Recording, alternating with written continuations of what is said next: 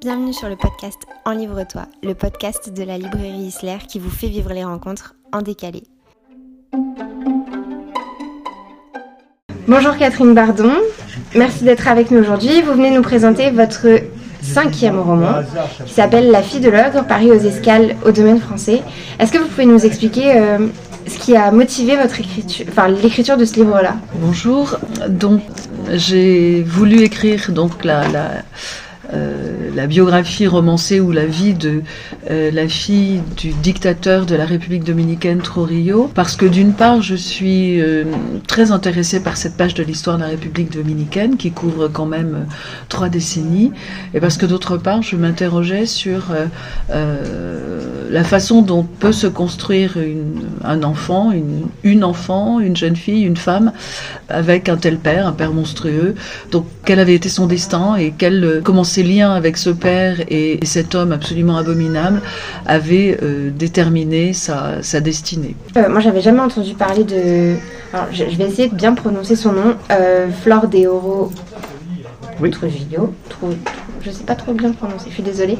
Euh, et en fait, j'ai quasiment rien trouvé. Comment vous avez fait vos recherches pour pouvoir euh, créer un livre aussi dense et aussi précis sur euh, les, les- certaines dates, sur certains événements de sa vie, sur ses mariages? Alors, bon, pour trouver, euh, il faut chercher. Donc, j'ai cherché avec beaucoup d'obstination.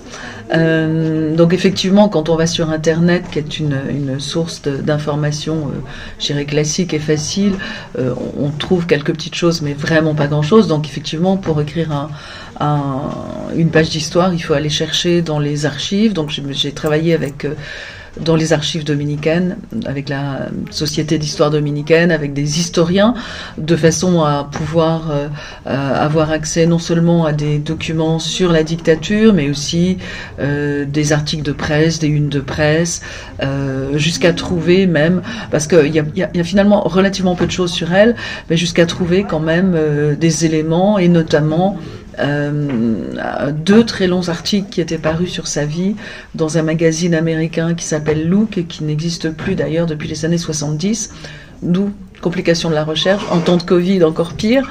Mais voilà, donc euh, c'est une quête euh, longue de plusieurs, de deux ans environ pour essayer effectivement de trouver des informations. mais quand on, quand on est obstiné, on arrive à exhumer des choses et puis sous les pierres parfois se cachent des trésors. Donc euh, voilà. Flore, elle est née en 1915, elle est décédée en 1978. Le livre commence, Flore a 5 ans, du coup, parce qu'il commence en 1920. Quel souvenir vous gardez de, la flore sur laquelle vous avez écrit? Parce que moi, j'en ai, à la fin du livre, à la fin de ma première lecture, parce que du coup, je l'ai lu deux fois, à la fin de ma première lecture, euh, je savais pas si je l'avais trouvée très triste ou très combative, un peu des deux. Il y a des moments où elle me faisait de la peine, il y a des moments où, j'adorais sa rébellion. Quelle, im- quelle image vous gardez de Flore, Ben, c'est ça, on peut pas avoir une image euh, monolithique. En fait, c'est un, un personnage, une personne, c'est toujours composé de différentes facettes. Donc effectivement, euh, euh, il y a des moments où elle est très attendrissante, il y a des moments où elle est extrêmement agaçante, il y a des moments où on voudrait la, secouer pour... euh, euh, on, aimerait qu'elle se rebelle plus. Il y a des moments où elle fait pitié. Enfin, elle a une, destinée tellement malmenée, une vie tellement compliquée que effectivement on passe, je pense, par tous ces sentiments vis-à-vis d'elle. Donc j'ai pas un souvenir ou j'ai pas une, c'est pas une personne encore une fois d'une d'un seul d'un seul tenant. Non, c'est quelqu'un de complexe, comme la plupart des gens sont complexes. Euh, D'autant plus complexe qu'elle a eu une vie extrêmement compliquée et extrêmement euh, euh, malmenée, une vie extrêmement euh, euh, difficile, c'est-à-dire qu'elle a voyagé dans le monde entier, elle a rencontré beaucoup de monde, elle a, elle a vécu des grâces, des disgrâces, elle est des, des, enfermements quasiment, puisqu'elle a été à un moment donné euh, quasiment prisonnière dans, dans, dans son pays, dans le pays que son père euh, menait à la baguette. Donc voilà, c'est une, une trace, enfin, c'est la trace d'une femme complexe, d'une femme euh, effectivement qui est assez euh, quand même qui a lutté pour sa liberté, qui euh, s'en est pas forcément très bien sortie, une femme qui aussi a beaucoup de faiblesses. Donc voilà, Flore des Oro, c'est tout ça. Il y a quelque chose qui a beaucoup marqué la vie de Flore, c'est les hommes. D'abord son père, qu'on va suivre tout au long de son règne, de sa dictature. On va découvrir aussi toute l'histoire de la République dominicaine. Moi, j'avais jamais entendu parler euh, du massacre qui a ordonné père de Flore, du coup. Et il y a les, les hommes qu'elle va épouser. Euh, parce qu'elle va se marier de nombreuses fois. Et pourtant, il y en a qu'un qui va vraiment marquer sa vie, son premier époux. Pourquoi avoir mis autant en avant ces histoires d'amour qui pourtant sont toujours régies par son père bah Parce que déjà, c'est particulier. Elle, aura neuf maris, donc neuf mariages, ça fait c'est beaucoup. euh, parce que c'est une c'est une femme qui va chercher peut-être dans les hommes qu'elle rencontre euh, une figure paternelle plus plus douce, plus bienveillante que ne l'est son propre père. Euh, c'est parce que c'est aussi une femme qui naît euh, en 1915 dans une société catholique bien cadenassée et que pour elle probablement les hommes sont une façon d'acquérir une certaine liberté, une certaine indépendance vis-à-vis de son père et de sa famille, voire de son pays, lui permettront aussi de s'exiler.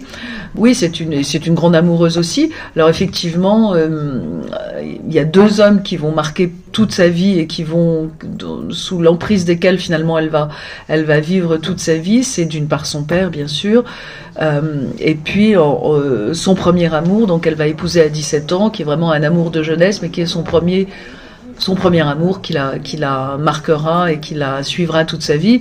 Et d'ailleurs, entre eux, il y a une espèce de jeu de, de séduction un petit peu au fil des ans. Euh, ils se retrouvent, ils se, ils se, ils se laissent, ils se... Voilà, il y a une histoire qui n'est pas terminée entre eux malgré leur divorce, euh, six ans après leur mariage. Donc euh, voilà, c'est les deux hommes effectivement qui vont être les plus importants dans sa vie, même si elle a, euh, un certain nombre d'époux qui vont la marquer et dont certains lui apporteront des moments de répit et de bonheur malgré tout. Pas tous. Justement, il y a un des hommes euh, qui, qui, malheureusement ne restera pas très longtemps dans la vie de Flore et qui pour le coup ne pourra pas réapparaître. C'est Maurice Marshall Berk. Je crois que c'est la période où j'ai préféré Flore, où je l'ai trouvée la plus apaisée, mais parce que je pense que c'est peut-être celle où elle l'était vraiment. Et je me suis posé la question de me demander si s'il n'était pas mort dans des circonstances aussi tragiques et s'il était resté avec elle, si elle n'aurait pas enfin trouvé la paix euh, avec cet homme.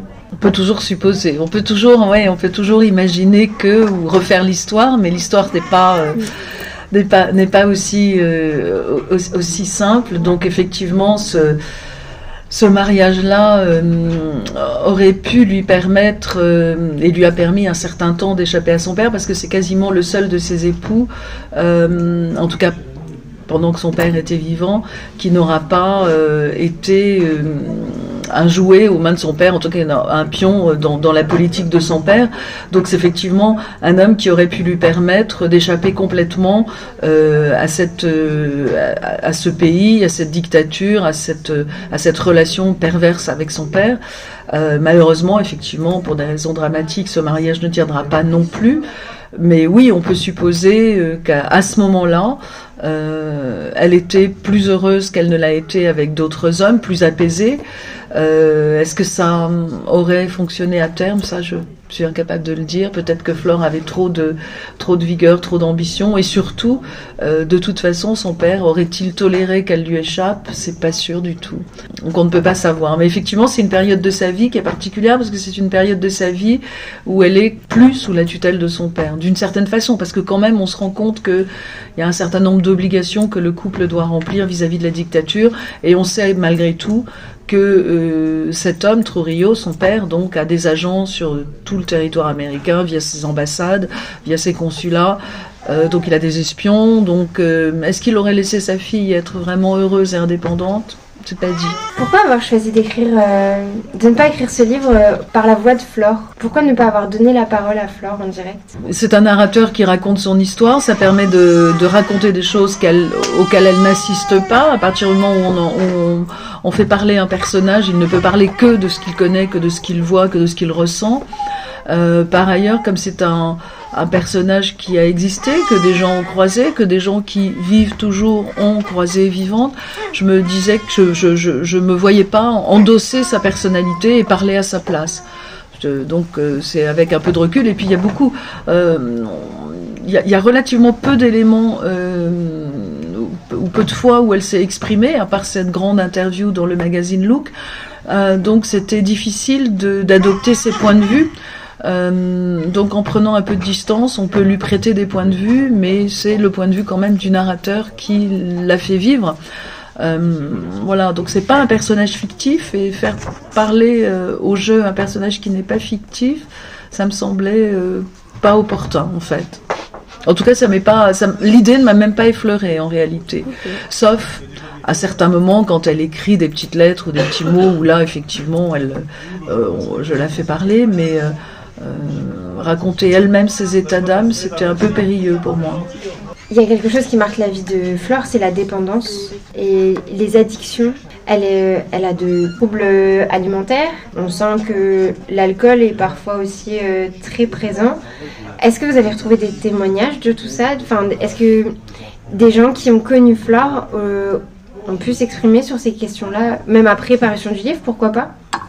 Euh, non, en réalité, non, parce que les gens qui l'ont croisé, que j'ai croisé moi, l'ont croisé de façon très, c'est pas, pas des intimes, mais euh, ce que je raconte sur euh, ses faiblesses physiques, on va dire, c'est de notoriété publique. Enfin, c'est notoriété publique. En tout cas, c'était connu, c'était voilà. Donc, en fait, je ne raconte rien dans ce livre qui n'ait pas existé. Donc, effectivement. Flore, c'est une, femme toute petite, qui est menue, qui a un physique un peu frêle, et, euh, finalement, euh, bah, devant, euh, devant, devant l'impuissance qu'elle ressent parfois à lutter contre son père, à lutter contre son enfermement, à lutter contre la tyrannie de son père, contre les injustices qu'elle qu'elle vit, finalement, c'est son corps qui va trouver les réponses en, le, en la guidant sur de mauvaises voies, celle des addictions, oui, mais c'est une façon aussi peut-être que, que, la personne a de se, de se révolter et d'exprimer euh, d'exprimer son, son désarroi. Donc effectivement, c'est quelqu'un qui aura été euh, toute sa vie assez fragile de, de, au niveau de la santé. Pas, du tonus parce qu'elle était, on m'a dit, très tonique, très vivante, très euh, très enjouée, mais par moments complètement dépressive parce que empêchée et parce que sous emprise en fait. Donc euh, voilà, c'est sa réaction. Elle d'ailleurs, elle n'est pas la seule. Hein. Ses frères euh, ont, très mal fini. Elle a un frère euh, qui était qui était le, chef des armées, qui était aussi alcoolique, drogué, qui a fait beaucoup de cures en hôpitaux psychiatriques. Donc c'est pas une famille simple les enfants de dictateurs sont souvent des gens à problème, on va dire. La grande chance de Flore, c'est d'avoir eu sa mère, qu'on suit un peu euh, tout au long du roman, puisque elle est décédée peu de temps euh, avant Flore, enfin quelques années avant Flore. C'est un personnage sur lequel vous pourriez écrire plus. Moi, j'ai adoré la suivre. J'ai adoré sa mère. Oui, alors sa mère, c'est quelqu'un de, c'est quelqu'un d'assez effacé finalement, mais c'est sa mère, donc euh, on va dire c'est la seule personne finalement tout au long de sa vie sur laquelle elle va pouvoir compter de façon inconditionnelle. Donc c'est la seule personne, oui, sur laquelle elle peut s'appuyer. C'est le, c'est le seul refuge qu'elle a. Euh, sa mère qui est une femme simple finalement, une femme de la campagne dominicaine, une une femme euh, bonne, aimante, qui, qui va être euh, elle aussi empêchée toute sa vie par euh, ce premier mari, ce mari qui devient dictateur, qui devient un des hommes les plus riches de la terre et qui néanmoins ne s'occupe pas de cette première épouse et la laisse, la laisse dans sa campagne avec une pension alimentaire absolument ridicule.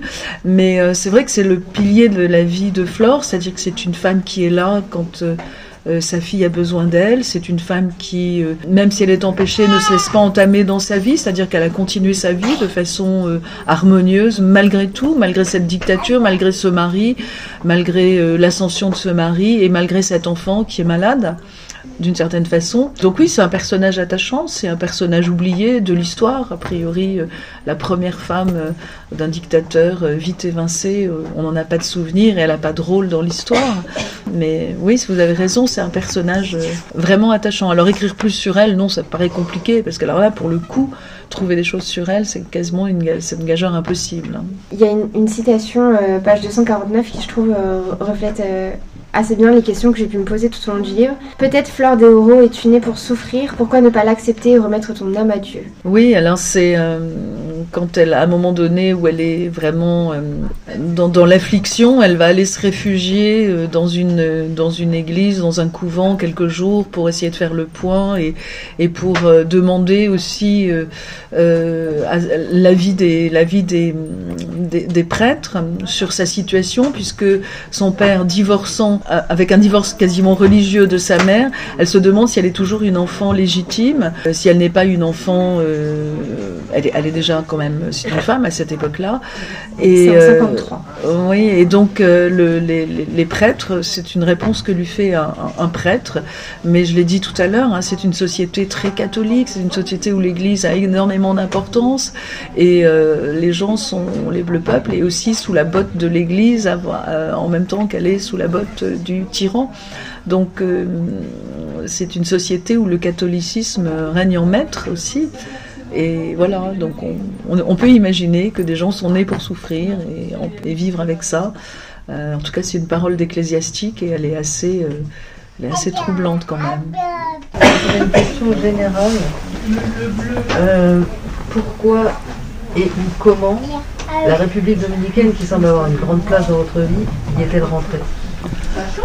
Euh, bah, de façon totalement euh, anodine, je dirais, de, voilà, euh, au cours de, vacances, un, un, un, lieu de vacances comme pour beaucoup de, de personnes, mais je crois que à peu près au moment où j'ai posé le pied sur le tarmac, j'ai ressenti des, des, vibrations pour euh, voilà. Ce...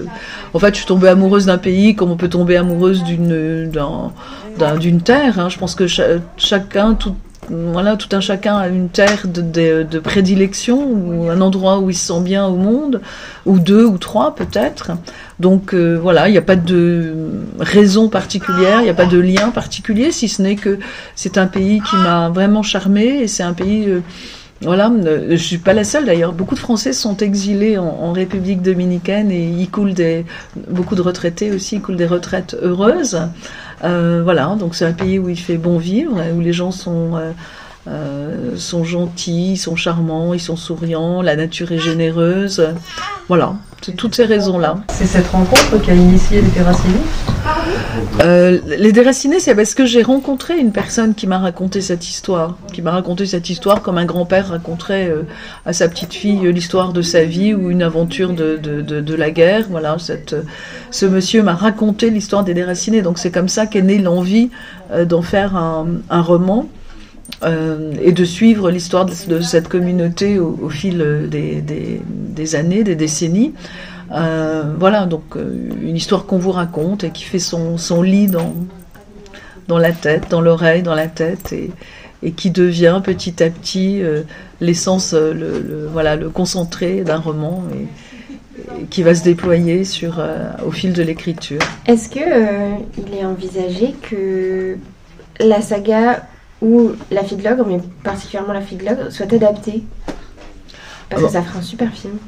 Oui, je pense que ça pourrait faire des super films, mais c'est pas à l'ordre du jour. La fille de l'ogre vient de sortir, donc euh, c'est un petit peu euh, prématuré. Un peu tôt. Voilà, un peu tôt. Euh, les déracinés, oui, pourquoi pas. Euh, moi, j'aimerais bien, en tout cas. Mais les déracinés souffrent d'un gros problème, c'est que c'est une, une, histoire longue et coûteuse à réaliser. Donc en termes de production, c'est compliqué à envisager, mais bon, certaines personnes sont en train de regarder ce qu'on qu pourrait en faire. Euh, la BD d'ailleurs est un premier pas vers une scénarisation, puisque on, sent mieux à travers une bande dessinée. Euh, on visualise mieux les scènes, on voit les personnages, on les voit vivre, donc euh, c'est presque un premier pas vers un, vers un scénario pour l'audiovisuel. Donc après, on verra, l'avenir nous le dira, j'espère.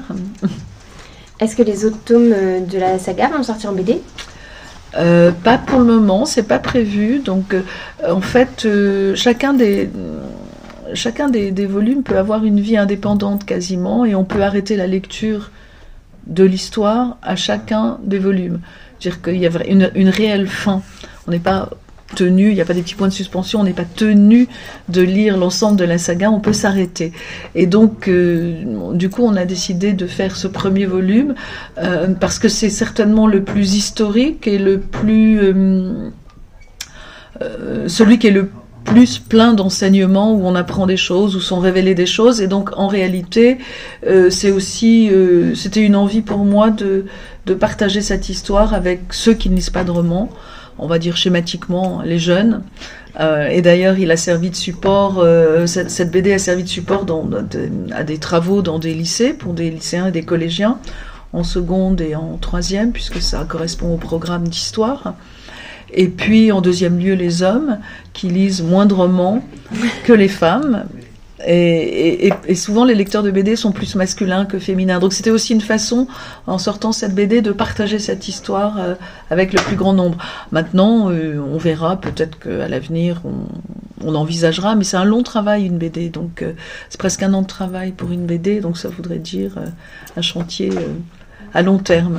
Je vais vous poser la question que je pose à tous mes invités euh, sur le podcast. Quels sont, alors, quels sont les deux livres, parce que quand je dis un, on me dit toujours que c'est impossible de choisir, qui ont changé votre vie? Euh, Je pense que le premier livre qui a dû changer ma vie, euh, c'est un livre de la Bibliothèque verte. Euh, et c'est celui qui a fait de moi une grande lectrice. Alors je ne saurais pas vous dire quel titre, mais je sais que c'est un Alice. Alors, est-ce que c'est un Alice et les chaussons roses? Est-ce que c'est un Alice? Je ne sais pas, parce que j'ai eu toute la collection. Euh, mais Alice a changé ma vie au sens où je me, je me suis sentie devenir lectrice. Euh, j'avais lu d'autres choses avant, j'avais lu des, des, choses un peu moins, euh, un, un, peu plus enfantines. Mais cette collection-là, la collection verte, c'est vraiment. D'ailleurs, j'en ai gardé un euh, chez moi religieusement juste comme une petite Madeleine de Proust pour me dire voilà, ça c'était mes premières vraies grandes émotions euh, littéraires entre guillemets. Et puis un autre livre qui aurait changé ma vie, oh, bah, je pense que La fête au bouc de Vargas Llosa, puisque le bouc c'est euh, puisque Trujillo on le retrouve aussi dans, dans Les Déracinés, c'est lui qui a voulu le projet des Déracinés, c'est le père de Flore. Euh, j'ai lu La fête au bouc quand le, le, livre est paru, évidemment. Il parlait de République dominicaine et je suis très attachée à ce pays. Alors, je dirais pas qu'il a changé ma vie, mais il m'a fait encore plus, peut-être, euh, comprendre euh, ce que c'était qu'une dictature, ce que, parce que c'est finalement une un peu une, une, métaphore de toutes les dictatures, cette, cette, cette histoire de la, du bouc dominicain. Et il a changé ma vie dans le sens où il m'a aussi permis de. Je l'ai relu à plusieurs reprises au moment où j'écrivais euh, La vie de Flore. Et, donc ça, ça m'a permis d'avoir un appui solide sur euh, euh, beaucoup d'informations historiques. Et d'ailleurs, l'historien avec lequel j'ai travaillé est un ami de Vargas Llosa et celui à qui il dédie son nouveau roman Temps sauvage. Donc ça, ça crée des liens. Donc voilà, c'est un livre important pour moi. Je sais pas s'il a changé réellement ma vie, mais en tout cas c'est un livre important pour moi. Bah, moi ma question c'est, vous partez de personnages réels, vous en faites un roman donc par ce postulat, il y a une part de fiction. Et comment on arrive à jongler entre cette fiction et ces personnages qui ont vraiment existé? Alors oui, effectivement, c'est un roman où on pourrait dire une biographie romancée. Alors c'est le mot roman qui peut interpeller parce que c'est un roman, on va dire, où euh, 95 ou 16 ou 17% des éléments sont vrais. D'ailleurs, il n'y a pas dans ce roman-là un personnage qu'on ne peut pas euh, googler ou googliser. On verra sa tête sur Internet. Donc, euh, il y, a, quand même dans, la recherche d'informations, il y a quand même à un moment donné des creux.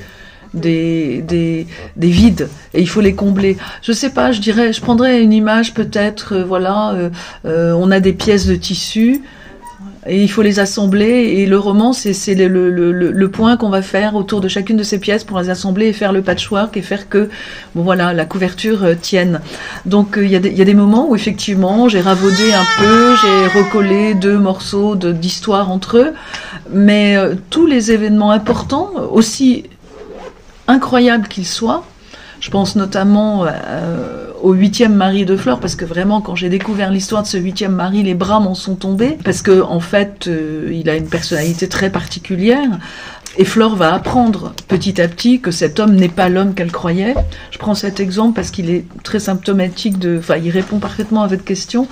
Donc voilà, cet homme, elle va avoir des révélations sur lui et elle va se rendre compte qu'il a une vie absolument hallucinante. D'ailleurs, il a donné euh, lieu à des romans en Grande-Bretagne, à un film. Euh, Ah ouais parce que c'était oui oui c'était quelqu'un de bon de, de un escroc quoi un escroc qui a qui, qui, qui mentait qui voilà bon bref qui, qui s'était construit toute une personnalité qui n'était pas bon bref donc je prends cet exemple, c'est le secret de cuisine, on va dire, ou derrière cuisine. Euh, il faut, Flore a appris ces choses-là, évidemment. Euh, la part du roman, c'est quand je dis qu'elle engage un, un- elle a des soupçons, bien sûr. Il y a des choses qui, euh, qu'elle- sait, qu'elle apprend par la presse, mais elle va engager un détective privé pour enquêter sur son mari. Bon, ça, c'est, de la fiction. Mais tout ce que le détective privé va lui apprendre, finalement, c'est de la réalité. Et elle le saura d'une autre façon. Donc je me suis permis effectivement à certains moments de faire des petites euh, inventions qui permettent de relier des éléments de la vie de cette femme. Mais euh, euh, là, je vous dis encore une fois, 95% peut-être des éléments sont vrais. Donc c'est vraiment de la broderie, des petits points sur euh, sur euh, une façon de lui faire vivre des événements. C'est plutôt ça. Euh, le roman, c'est aussi quand elle est dans ce dans, dans ce grand collège de Bouffémont qui existe toujours, euh, qu'elle se trouve avec ses camarades dont elle a parlé qui ont existé, et, et, et donc le roman, c'est comment elle, petite fille, je me suis mis dans sa tête, là pour le coup je la fais pas parler au jeu, mais je parle pour elle, comment cette petite fille appréhende cet univers qui lui est totalement étranger? Ça c'est la part du roman, c'est la, le romancier, qui, la romancière qui imagine comment cette petite fille réagit. Je sais pas si elle avait une poupée, mais je pense que tous les enfants ont une petite poupée à qui ils peuvent confier des choses. Bon ça c'est une invention entre guillemets euh, de, de, de romancière. Donc voilà, ce sont des petits éléments comme ça qui permettent de relier les éléments euh, de vérité, la vérité, les, les, faits, en fait. Est-ce que j'ai répondu à votre question? D'ailleurs, euh, euh, dans, le, dans le livre, j'ai pris une citation bah, de Vargas Llosa, justement, parce que j'aime beaucoup cet auteur, comme vous l'aurez compris, qui dit, c'est lui qui répond à un journaliste dans le cadre d'une interview sur la fête au bouc, et il dit euh, Je me suis dit que ce serait un roman doté de caractères et d'épisodes, mais que je n'inventerais rien qui n'aurait pu se passer. Voilà. Donc euh, je suis dans la même euh, dans la même lignée. Sauf que lui a inventé des personnages et moi j'ai pas eu besoin d'inventer des personnages parce qu'ils étaient là. Il suffisait de les, chercher et de les rencontrer. Pourquoi avoir choisi, ça, vient de me... La première fois que j'ai lu le livre, moi je l'ai lu en numérique, en épreuve non corrigée. Et j'ai vu donc que vous appeliez Trujillo par la lettre T. Oui. Et je pensais que c'était juste sur l'épreuve. Et en fait non. Pourquoi avoir choisi de ne mettre que son initiale? Euh, par, euh, par, oui, alors c'est compliqué parce que elle, euh, elle s'appelle Trujillo. Euh, c'est son nom, c'est un nom qu'elle portera toute sa vie. Les femmes en Amérique latine portent le nom de leur père toute leur vie. C'est-à-dire qu'elles s'appellent du nom de leur père accolé au nom de leur époux. Donc par exemple, elle, elle s'appelle, dans son premier mariage, Flore, avec enfants, voilà, Tru- Trujillo de Rubirosa. Quand j'avais vu ça au départ, je pensais qu'il y avait beaucoup de nobles en République dominicaine avec cette particule de, mais non, ça veut dire que c'est, elle est née Trujillo et elle a épousé Rubirosa. Donc, elle va porter ce nom toute sa vie. Donc, Trujillo, c'est son nom et c'est le nom de son père. Donc, j'ai voulu faire la différence entre son nom à elle, qui est une malédiction finalement, et le T qui veut dire c'est un personnage plus lointain, c'est une majuscule, c'est le T majuscule de euh, du dictateur, du chef, euh, enfin voilà, c'est c'est pas T, c'est pas son père, c'est pas euh, mais Trujillo, c'est son nom, et donc T, c'est une façon peut-être de mettre de la distance entre elle et lui et de de le d'en faire un je sais pas, une espèce de de- d'icône, un personnage un peu lointain, un peu majestueux aussi. Euh, mais T est pas vraiment son père en fait. Ok. ça va. D'autres questions?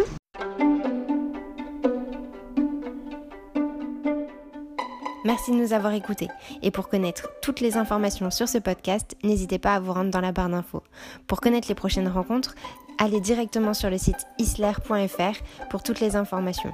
N'hésitez pas à liker, à vous abonner et à très vite.